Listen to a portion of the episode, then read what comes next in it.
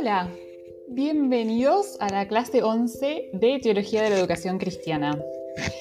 Les dejo esta clase en formato de audio porque pensé que eh, ya estamos hartos de ver tantas pantallas. Entonces les propongo, si quieren, si pueden, si tienen la posibilidad, eh, de escuchar este audio mientras salen afuera, caminan un poco o están haciendo alguna otra actividad. Imagínenselo como un tipo podcast que los acompaña en eh, la actividad que elijan hacer hoy eh, al aire libre, si es que pueden, o en el lugar eh, que ustedes escojan y puedan hacerlo.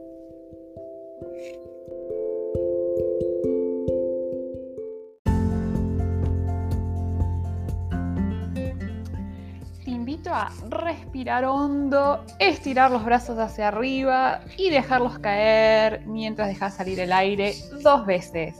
Si estás caminando, anímate a hacerlo, no importa que te miren raro. Y si estás en tu casa, hace lo mismo. Va. Estiro, largo el aire, dejo caer los brazos. Una vez más, respiro, estiro, Largo el aire. Si estás caminando, mira alrededor.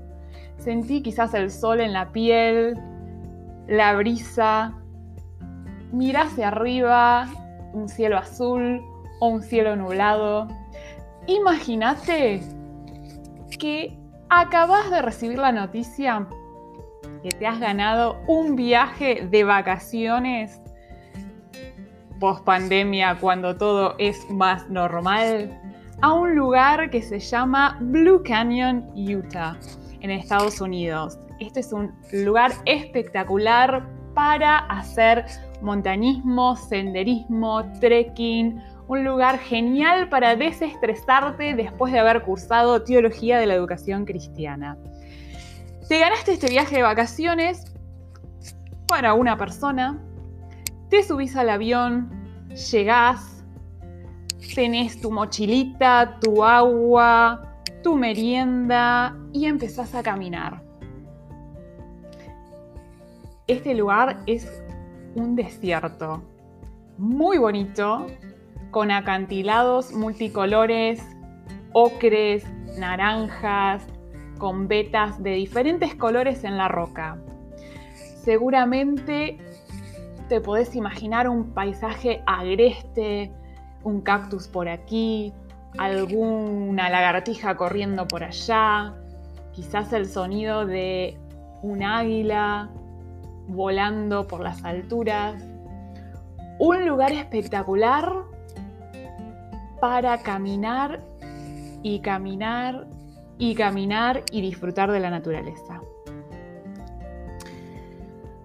A medida que caminas y observas lo que está a tu alrededor, eh, vas tomando foto, vas tratando de imprimir en tu memoria el paisaje espectacular que ves, mirando para arriba, mirando para los costados, cuando sin querer tu pie se resbala y de repente una roca de 90 kilos cae sobre vos y te aprisiona en un acantilado tu antebrazo contra la roca del acantilado y debajo de esta roca que acaba de caer. ¿Qué harías?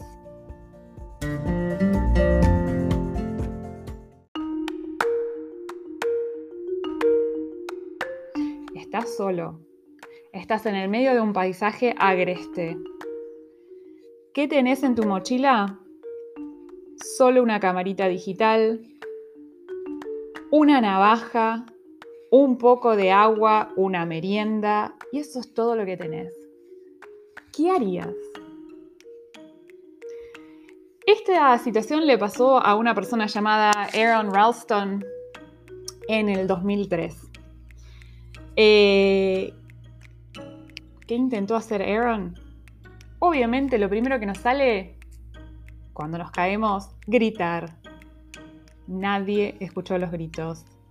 Intentó remover la piedra que se le había caído encima y había aprisionado su antebrazo. Pero la piedra tenía 90 kilos. Imposible eh, tratar de moverla ni siquiera eh, teniendo uno de sus brazos aprisionados con eso. Pasan las horas, pasan los días, trata de racionar su alimento y racionar el agua. Se le acaba el agua y como sucede muchas veces ustedes habrán escuchado en historias de terremotos y otros desastres, cuando se le acaba el agua comienza a, a beber su orina. El desierto de día es muy caluroso, pero de noche las temperaturas bajan y comienza a pasar frío y a tiritar bajo la piedra. Pasan los días, llueve, pasan los días hasta que llega a la quinta noche. La quinta noche decide que ya no da más, se rinde, decide renunciar ya había perdido kilos de su cuerpo por, la falta de alimento. Estaba en un dolor constante porque el brazo estaba aprisionado bajo la piedra. Y esa noche empieza a pensar en, en, su vida, en su familia, que no sabe que está acá en medio de un acantilado aprisionado bajo una piedra. Saca la camarita digital de su mochila y graba el último mensaje de despedida en el video de la cámara. Se queda dormido y esa noche sueña. Sueña y se ve en un futuro con una familia, con un niño que corre a sus brazos y lo abraza y lo llama papá. La mañana siguiente se despierta y decide no rendirse. ¿Qué le queda hacer? No muchas opciones. Decide quebrarse su brazo, hacer un torniquete con un pedazo de su remera. En su mochila tenía una navaja que había desafilado porque había intentado poner la navaja debajo de la piedra para moverla y no lo había logrado. Lo único que tenía era esa navaja desafilada con esa navaja decide hacer la amputación de su brazo. Corta los músculos, corta los huesos, envuelve el muñón que le queda eh, en el torniquete para cortar la sangre. Pero eso no es todo. Estaba en el fondo de un acantilado donde se había resbalado y caído.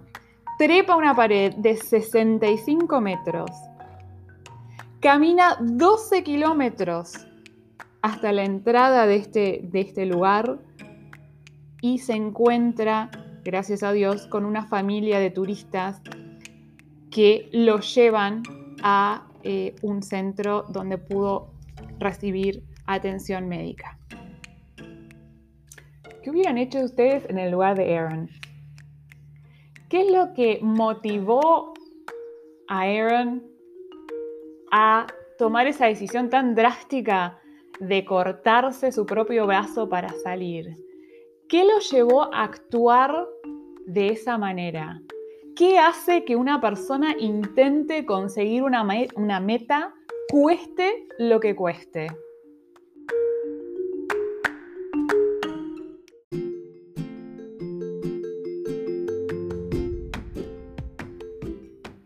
tu respuesta a las preguntas anteriores fue la motivación, acertaste. Pero ¿qué es la motivación? ¿Qué implica? Una de las definiciones es eh, la que provee Sandrock, citado en el libro de Sonia Krum, que dice que es el conjunto de razones por las que las personas se comportan en la forma como lo hacen. El comportamiento motivado es vigoroso, es dirigido y es sostenido. Y entonces, ¿por qué es importante pensar sobre la motivación? ¿Qué es lo que determina que los estudiantes se involucren, se enganchen con un aprendizaje? En la literatura se lo conoce con un nombre a este proceso y se llama engagement en inglés. Según Barclay, el engagement es un proceso, pero también es un producto que se experimenta en un continuo que va fluctuando de un extremo al otro y que es el resultado de una interacción sinergística entre la motivación y el aprendizaje activo. Vamos hoy entonces a hablar un poquitito sobre qué significa esto de motivación y también cómo podemos eh, promover el aprendizaje activo. Seguramente te acordarás que la semana pasada hablamos de las fases de la clase. Hablamos de las tres fases de la introducción, del desarrollo, del cierre. ¿Te acordás lo que tenía que pasar en la primera fase? Tiene que ver con captar la atención, despertar el interés, la motivación de los estudiantes y también activar los conocimientos previos que poseen sobre el tema, porque esto también está ligado a esto que llamamos engagement y cuyo primer componente tiene que ver con la motivación. Les quiero leer a, raíz de esto una cita de Elena de White que ustedes eh, escucharon de un grupo de compañeros que dieron el devocional hace poquito que dice así, los padres y maestros deben buscar constantemente mejores métodos. La enseñanza de la Biblia merece nuestros pensamientos más frescos, nuestros mejores métodos y nuestro más ferviente esfuerzo. Elena de White en el libro de la educación. Esfuerzo, intencionalidad, planificación. Ella también destaca en la siguiente eh, cita los conceptos que están relacionados con el tema de hoy de la historia, que es eh, esto de la motivación, el engancharse con el aprendizaje. Ella dice, para que el estudio sea eficaz hay que despertar el interés del alumno. Al enseñar la Biblia a los, a los niños, y yo agrego acá a cualquier otra edad, será conveniente observar la tendencia de sus mentes. Hago un paréntesis acá. Observo qué es lo que les interesa, qué los mueve, qué problemas tienen, qué necesidades tienen. Ella prosigue en la, cita, los temas que les llaman la atención y despiertan su interés por, por ver lo que la Biblia dice sobre esos temas ella continúa diciendo, el que nos creó y nos dotó de diferentes aptitudes, aptitudes, ha dado en su palabra algo para cada cual. A medida que los alumnos vean que las lecciones de la Biblia se aplican a sus vidas, hay que enseñarles a considerarla su consejera. Acá termina la cita de Elena de White. Fíjense que ella destaca el interés la capacidad del docente de ser observador para ver qué es lo que, qué es lo que le interesa, lo engancha, le llama la atención al alumno, entender que los alumnos son diferentes y tienen diferentes aptitudes y buscar que el conocimiento no quede en la teoría, sino que sea experiencial y se pueda aplicar a la vida real de los alumnos. Entonces, Pensando en las fases de nuestra clase y esto que tiene que ver con la motivación, el interés, la atención, que si bien tratábamos de fomentarla, especialmente al inicio de la clase, no quiere decir que nos quedamos solo con la motivación al inicio y después nos olvidamos. No, es algo, como decía la definición al principio, que es un continuo, que debería estar en todos los momentos de la, clase a, través de diferentes intervenciones y actividades que podemos eh, hacer. La motivación en cuanto a su fundamento teórico, hay muchísimo eh, investigado sobre esto. Yo les resumo súper brevemente eh, la información que pueden encontrar también en el libro de Sonia Krum. En general, cuando hablamos de motivación, hablamos de la motivación intrínseca y extrínseca. Intrínseca tiene que ver con los factores que son internos a la persona. La determinación personal, la curiosidad, los desafíos, el esfuerzo, el querer crecer personalmente, la capacidad de, eh, tomar decisiones, esforzarme por lograr algo. Y por otro lado, también existe la motivación extrínseca que tiene que ver con factores externos como recompensas o castigos. A través de la historia eh, han habido como diferentes perspectivas teóricas acerca de eh, lo que es la motivación, resumida en tres grandes corrientes. La conductista, que es la que empieza el estudio de la motivación pensando en esto de estímulos positivos o negativos que motivan una conducta. Por ejemplo, las escuelas sabáticas. Es muy común de niños. Eh, ¿Te aprendiste el, versículo de memoria? Te damos un sticker, una estrellita, un regalito. ¿sí? Una motivación extrínseca para hacer algo. La motivación extrínseca funciona, pero lo que demuestra la investigación es funciona a corto plazo. En general, no produce cambios duraderos en la conducta de una persona. Después, eh, otra corriente, la corriente em, cognitivista, habla también de la motivación intrínseca, como la motivación guiada por los pensamientos, basada en las atribuciones internas de éxito o fracaso. Es decir, yo pienso, frente a esta tarea, ¿cuánta probabilidad de, ser exitoso tengo frente a este desafío? ¿Cuánto esfuerzo tengo que dedicar a esta tarea para poder hacerla bien? Y como que pongo eso en la balanza y si me cierra, avanzo y si no, quizás me tiro al fracaso. También está la perspectiva humanista, que resalta la capacidad del estudiante para su crecimiento personal y la libertad para elegir alternativas frente a su destino y sus valores. De vuelta nos posicionamos en estas últimas dos corrientes en el énfasis en lo intrínseco, en lo personal, en la capacidad de, de decidir, en cuán eh, probable veo yo que me vaya bien o mal, cuánto esfuerzo me exige una tarea u otra.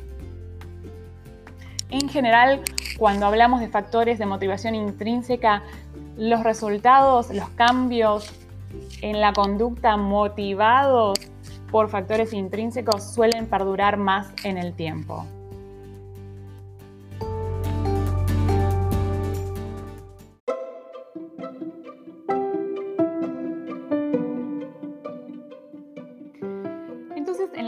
Hoy te propongo hacer un zoom, enfocarnos en cada una de las fases de la clase expositiva que vimos la clase pasada para compartir algunas ideas de qué podríamos trabajar en cada, en cada fase, qué actividades podríamos hacer o qué orientaciones podemos tener para eh, tratar de, como dijimos en la primera eh, clase, abordar los problemas que tiene la clase expositiva, que es la pérdida de atención, retención y participación de los alumnos, a través de diferentes actividades que tratan de maximizar justamente esto que acabamos de decir, maximizar la atención, la retención de la información y la participación de los alumnos. Las actividades que planteamos son ejemplos hay muchísimas metodologías y muchísimas actividades que se pueden hacer. Y de hecho, ustedes pueden encontrar en el campus virtual un extracto del libro de Sonia Krum que les aconsejo que empiecen a hojear y ver eh, qué metodologías hay, cuáles les llaman la atención o les parecen interesantes, cuáles podrían hacer una listita y decir, ah, esto capaz que me sirva para la experiencia educativa que yo estoy planificando para mi TFI. Entonces, les vuelvo a repetir, las actividades que planteamos en esta clase son ejemplos, no son una lista exhaustiva. Ustedes pueden tomar de la eh, bibliografía de Sonia Krum u otra que conozcan, o de ejemplos de cuestiones que hemos hecho en clase o que han hecho eh, otros docentes que ustedes admiran eh, y han visto diferentes actividades que hacen y les han resultado útiles. Bien, vamos a hacer zoom en la primera fase, que era la fase de la introducción, donde recordamos, queremos captar la atención, el interés, la motivación de los estudiantes y también activar lo que ya saben sobre el tema. ¿Cómo podemos hacer para favorecer el interés y la motivación? Recordando siempre maximizar la atención, la retención y la participación. Planteamos algunas ideas. Primero, tratar de vincular el material a los intereses de los estudiantes. ¿Qué tiene que ver con lo que les llama la atención, con su vida, con lo que les está preocupando de lo que estamos dando en la clase? Sonia Krum en la página 54 eh, provee un extracto de un alumno que lo que hace es personaliza, por ejemplo, un texto bíblico, ¿sí? Hace una paráfrasis personal de eh, Isaías 43, 1 y 2. Entonces, eh, ella cita lo que escribió su alumno. ¿sí? Ahora sí dice Jehová, creador tuyo, oh Javier y formador tuyo, oh Javi, no temas, porque yo te redimí, morí por ti, te puse nombre, mi hijo menor, mío eres tú. Cuando pases por la prueba de algunos exámenes difíciles, estaré contigo para calmar tu ansiedad y ayudarte a razonar. Y si por prácticas profesionales estresantes, no acabarán contigo. Cuando pases por largas semanas de colportaje en ese pueblo solitario, no te desanimarás ni el calor del norte te hará desmayar. Fíjense cómo acá se apropia un versículo de la Biblia y se lo personaliza a lo que preocupa, a lo que interesa al estudiante. Otra de las cosas que podemos hacer para estimular el interés y la motivación es tomar actividades auténticas del mundo real o lo más cercano al mundo real que podamos hacer. Lo genial es siempre tratar de usar objetos reales, situaciones reales y si no puedo usar lo real me aproximo con imágenes o videos. Por ejemplo, y en el PowerPoint que acompaña esta clase lo van a poder ver. Hay una foto de alguien que está parado sobre un cartón de eh, dos docenas de huevos. La persona está parada sobre los huevos y no hay ningún huevo roto. Le planteo a los alumnos, ¿qué está pasando en esta foto? ¿Por qué la persona está parada sobre esa docena de huevos bajo cada pie y no hay ningún huevo roto? esto de estimular el pensamiento, de, utilizar cuestiones que ellos conocen en la vida real, contribuye también a esto de engancharlos y motivarlos con la clase. Continuando con esta idea de proponer actividades auténticas, puedo usar también materiales que vengan de los diarios, de, las redes sociales, de lo que esté eh, escuchándose en el momento cuando estoy dando la clase. Por ejemplo, Sonia Krum en la página 54 y 59 habla de eh, una noticia que salió en un diario de una mujer israelí que tiró a la basura un colchón con un millón de dólares. Entonces está la breve noticia de eh, lo que sacó el diario y qué aplicaciones espirituales podríamos sacar de esa historia. Lo podríamos comparar con alguna eh, parábola de la Biblia, con algún pasaje bíblico atar lo que viene de la realidad, de las noticias, con eh, nuestro relato de la Biblia o el pasaje que hayamos escogido. Otra cuestión que ustedes mencionaron en la primera clase que eh, contribuye a favorecer el interés y la motivación de los alumnos es demostrar pasión, entusiasmo el docente por lo que está haciendo. Otro recurso es utilizar lo que se llaman eh, preguntas esenciales o preguntas vitales. Estas preguntas esenciales no son preguntas que admiten una sola respuesta o un detalle puntual. Son preguntas que permiten múltiples perspectivas, múltiples respuestas que estimulan la reflexión. Por ejemplo, una pregunta esencial sería, ¿la educación es esencial para el éxito en la vida? ¿Sí o no? ¿Por qué? Para entender esta pregunta uno tiene que decir, bueno, ¿pero qué es la educación? Por ejemplo, Elena de White tuvo una escasa educación de nivel primario. ¿Tuvo éxito en su vida? Para eso me tengo que plantear, ¿qué es, qué es educación? ¿Qué es éxito? empiezo a descomponer la pregunta en otras preguntas y aporto múltiples perspectivas para eh, enriquecer las respuestas. Otras preguntas esenciales, ¿somos realmente libres como seres humanos? ¿Qué es la justicia? Estas, preguntas movilizan el pensamiento, movilizan la participación de los alumnos, que es lo que favorece el enganche con la clase. Otra de las recomendaciones es establecer las tareas, las actividades, eh, los trabajos en un nivel de desafío razonable, es decir, que no sean tan exigentes que desanimen a los alumnos y se den por vencidos, como tampoco tan fáciles que no los motive y no los, no los movilice. ¿sí? Entonces, establecer tareas con un éxito, una probabilidad de éxito razonable y confiar en los alumnos y, y contagiar la expectativa positiva que ellos tienen el potencial para completar estas tareas. Relacionado con esta recomendación viene otra que tiene que ver con promover un clima de aprendizaje en donde los estudiantes sientan que se confía en ellos, también sientan que ellos son responsables por su propio aprendizaje y por las decisiones que toman, y a la vez ese clima de aprendizaje también provee normas, criterios y procedimientos claros que lo ayudan al ambiente a ser organizado y estructurado para el aprendizaje. Por último, la última idea que podemos dar para favorecer el interés y la motivación es proveer flexibilidad y control, un sentimiento de control al estudiante. Crear instancias donde los estudiantes pueden escoger entre diferentes opciones. Escoge cuál de estas consignas querés hacer, si querés eh, escribir algo, si querés elaborar eh, un dibujo.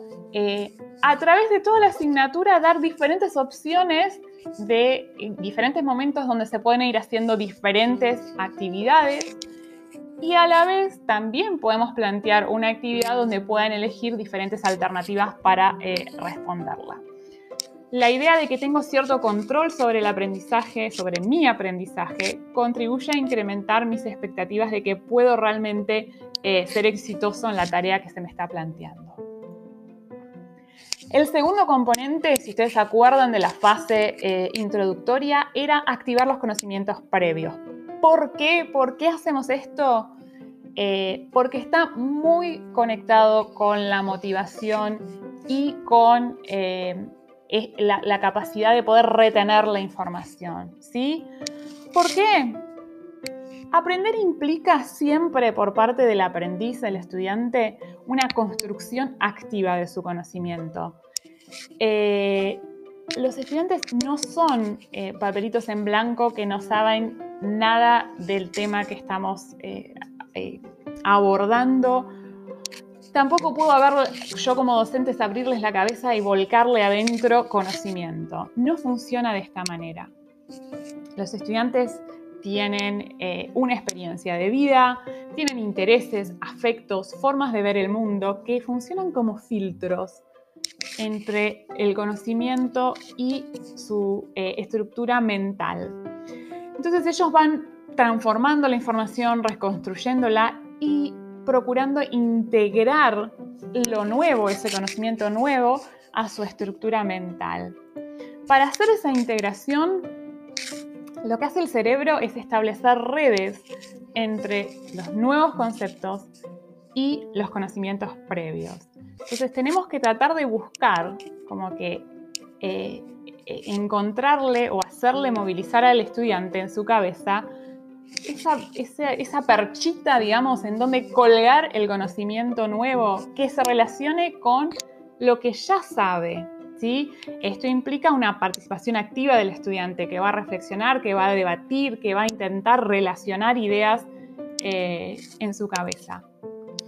Para eso, como docente, voy a tratar de estructurar mi clase en forma lógica, ordenada, coherente, brindar un contexto, eh, provocar actividades, eh, estimular que el conocimiento nuevo le resulte atractivo según los intereses, necesidades, problemáticas de los estudiantes y fomentar la aplicación de ese conocimiento, la transferencia a nuevas situaciones.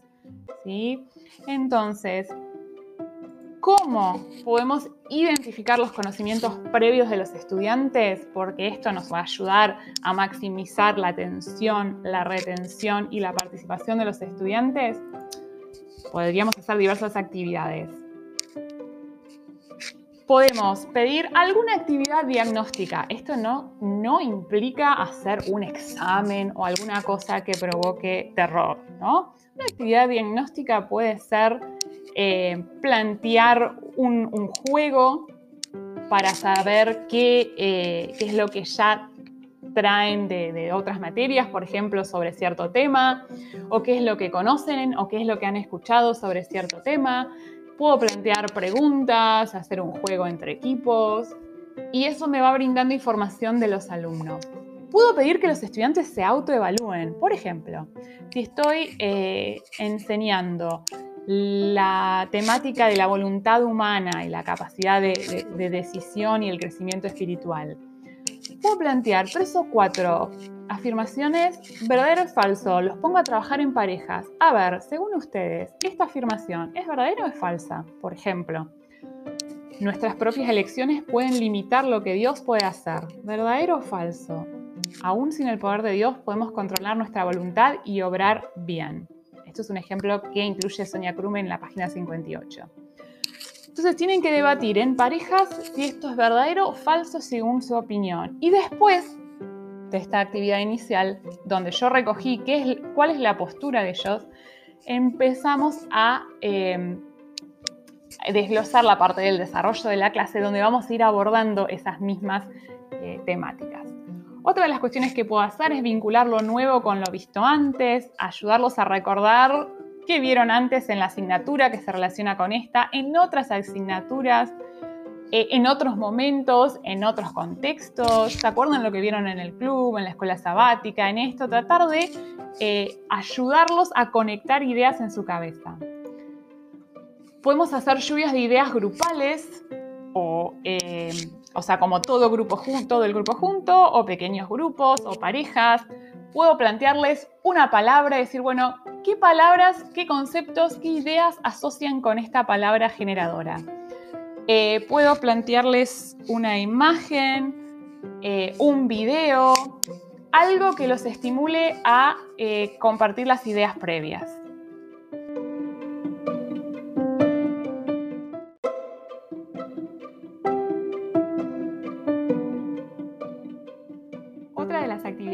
Que podemos eh, implementar para eh, tratar de activar los conocimientos previos es solicitarle a los alumnos que realicen em, una, una, predicción frente a una circunstancia. ¿no? Entonces, por ejemplo, ¿qué hubiera pasado si tal personaje de la Biblia hubiera actuado de forma diferente? ¿Cómo hubiera reaccionado Dios? ¿Cómo hubieran reaccionado las otras, las otras personas?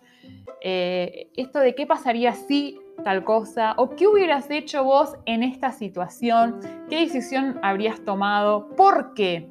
Y en ese por qué empezamos a desgranar un poco cuál es su pensamiento, su actitud hacia ese contexto o circunstancia.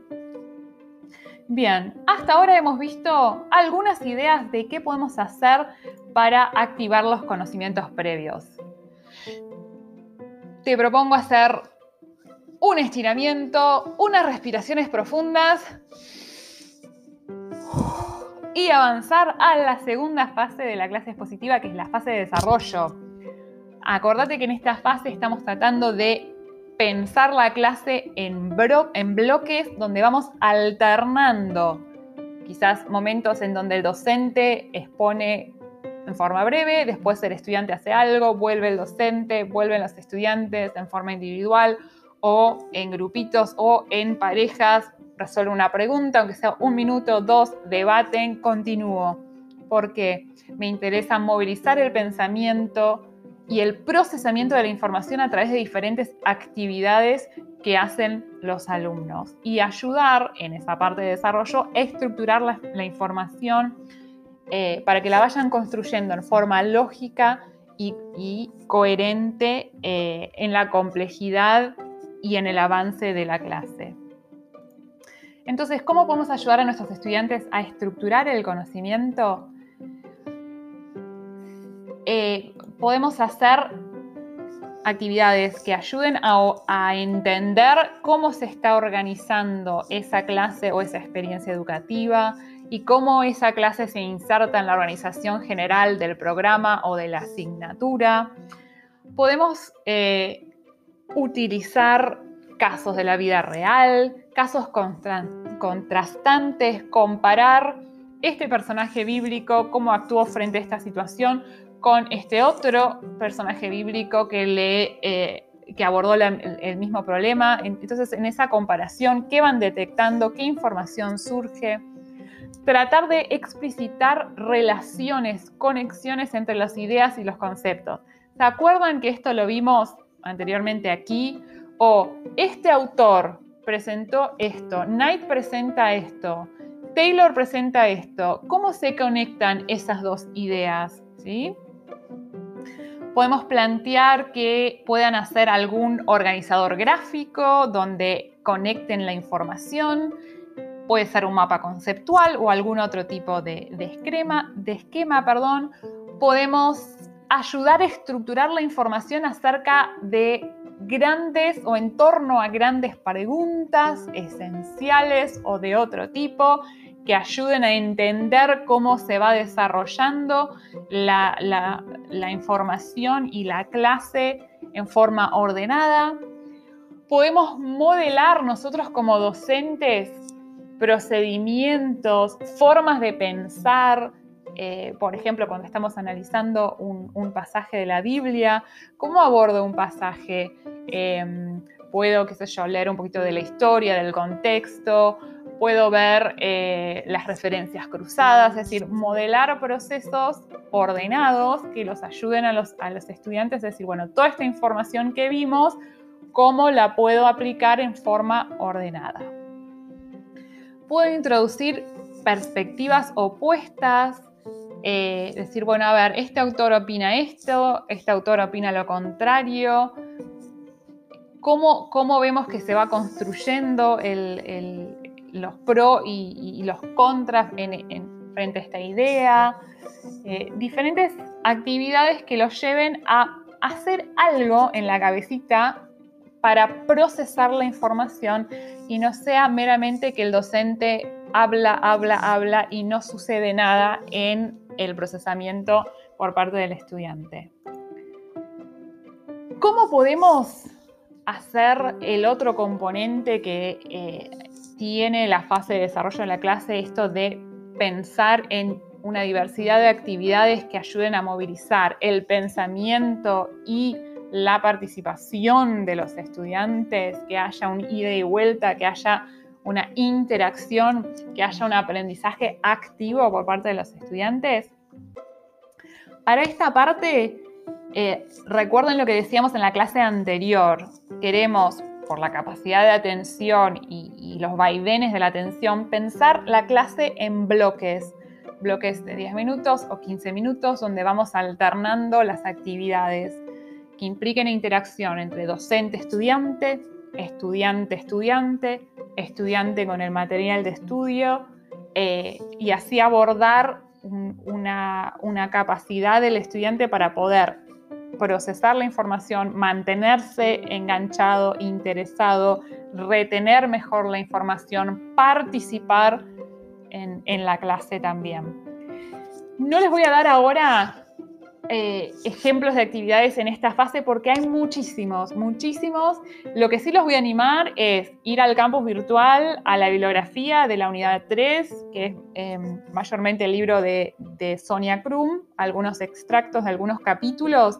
Empiecen a hojear esos capítulos. Ella habla de la pregunta en un capítulo y después de familias de metodologías y dentro de esas familias diversos tipos de actividades denle una ojeada rápida, miren títulos y subtítulos de eh, esas grandes familias de actividades, a ver qué les atrapa, qué les llama la atención, qué les parece interesante. decir, ah, esto me podría servir para mi clase o mi experiencia educativa que voy a abordar en mi trabajo final. Y, no leen con detalle todo, sino vayan a ellas, a aquellas que les, va captando, les van captando la atención y lean y vean si esto me podría servir, esto no, o mira qué interesante, no se me hubiera ocurrido. Última fase de la clase expositiva, el cierre. Recuerden que acá tratamos de facilitar la síntesis de la información y la integración de lo nuevo con lo que eh, ya veníamos desarrollando o con los conocimientos previos de los estudiantes. Acá, fíjense que habíamos planteado en la primera clase que eh, si bien está bueno que el docente pueda ayudar a hacer esta integración, permanece el aprendizaje, se retiene mejor si es el propio estudiante el que puede hacer alguna actividad eh, integradora. ¿Por qué? Porque esto nos va a ayudar a maximizar la retención eh, del aprendizaje algunas ideas breves de qué podemos hacer en esa parte de eh, cierre e integración final. Eh, hay una técnica que se llama respuestas de un minuto. La idea es que los podemos repartir entre los estudiantes los post-it, eh, esos papelitos autoadhesivos, de, generalmente de color amarillo. Entonces, al final de la clase, en el último eh, segmento, en los últimos dos, tres minutos de la clase, decir, bueno, en un minuto, escribime en el papelito de qué se trató la clase de hoy, cuál fue la idea principal, la más sobresaliente que te impactó de esta clase. ¿sí? Escriben esa idea en el papelito y a medida que van saliendo del aula, la van pegando en el, en el pizarrón. ¿De qué me sirve? Me sirve como docente, después analizo los papelitos a ver qué les quedó de todo esto que yo hablé. ¿Realmente logré transmitir la idea principal? Puedo hacer una contracara de esta misma técnica y pedirles de un lado del papelito la idea principal y del otro lado que me pongan eh, cuál fue la idea más confusa, más embarrada que no lograron entender. Entonces esto me sirve como diagnóstico para la próxima clase, decir, bueno, a ver, ¿qué no les quedó claro que me identificaron como la idea más confuso y, confusa y me enfoco sobre eso? Hay otras actividades que se pueden hacer. Eh, por ejemplo, puedo plantear en, los últimos dos minutos una imagen, eh, una, pequeña, viñeta o, o cómic o dibujo y decir, a ver, de las, de las tres perspectivas sobre la justificación este, que vimos en la clase. ¿Cuál está ilustrada eh, en, este, en este dibujo, en esta imagen o en este pasaje o, en, este pequeño, en esta pequeña narrativa que puedo leer rápido en un minuto y contestar? De las tres perspectivas que vimos, ¿cuál fue? Bueno, la justificación por la fe es la eh, imagen o la historia 1 que está ilustrada ahí algo rápido, corto, que me demuestre a mí como docente que pudieron captar lo esencial eh, de lo que yo planteé en la, en la clase. También podemos hacer actividades donde los llevemos a reflexionar sobre eh, lo que aprendieron en, esa, en, esa, clase, es decir, qué, sé hoy que no sabía la semana pasada, qué de lo que aprendí hoy eh, me quedó tan bien que podría enseñar a mis compañeros cómo hacer tal cosa, en fin, una, una miríada de actividades que podemos hacer para ayudarlos a integrar y cerrar eh, la clase.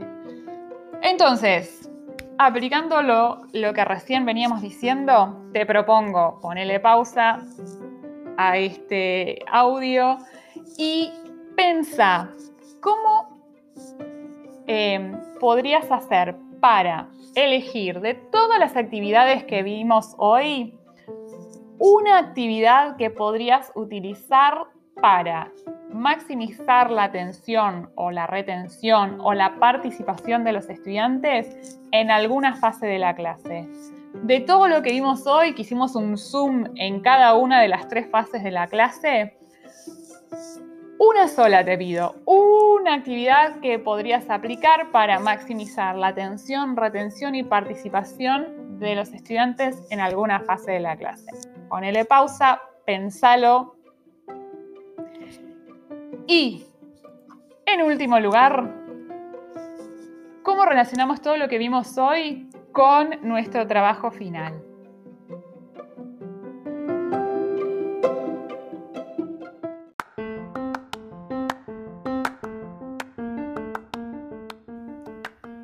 Pensando en tu trabajo final, ¿ya tenés idea de el contexto en el que te gustaría realizar la planificación, ¿Para qué grupo de gente? Eh, para, ¿Para qué temática? Eh, con qué contenidos, ya tenés una idea, aunque sea borrador de eso. Y en función de eso, de todas las actividades que vimos hoy, pensando en los tres momentos de la clase y lo que tiene que ocurrir en los tres momentos de la clase, ¿te gustó alguna de esas actividades? ¿Te serviría para tu planificación? ¿No te gustó ninguna? ¿Querés ver otras? Anda al campus virtual, a la bibliografía de la unidad 3 eh, que está subida allí en una carpeta, algunos extractos del libro de Sonia Krum, ojeala, fíjate las metodologías planteadas ahí, fíjate si te interesan alguna, te serviría para el momento inicial de la clase, para el desarrollo, para el cierre, anda anotando ideas de actividades que podrías eh, estar haciendo en cada uno de esos momentos de la clase. A medida que vamos construyendo el trabajo, quizás eh, cambies y digas, no, mm, esto, según lo que voy aprendiendo de hoy, no me serviría o me serviría mejor en, este, en esta parte o en la otra de la clase. Pero empezá a movilizar tu pensamiento, empezá en borrador a completar la tablita de tu planificación, pensando en los tres momentos de la clase, cómo voy a captar la atención, el interés y cómo la voy a mantener en la clase, cómo voy a activar los conocimientos previos cómo voy a alternar y hacer diferentes actividades para que puedan ir construyendo en forma ordenada el conocimiento, cómo voy a favorecer la síntesis y la integración. Este es el desafío para la semana que viene.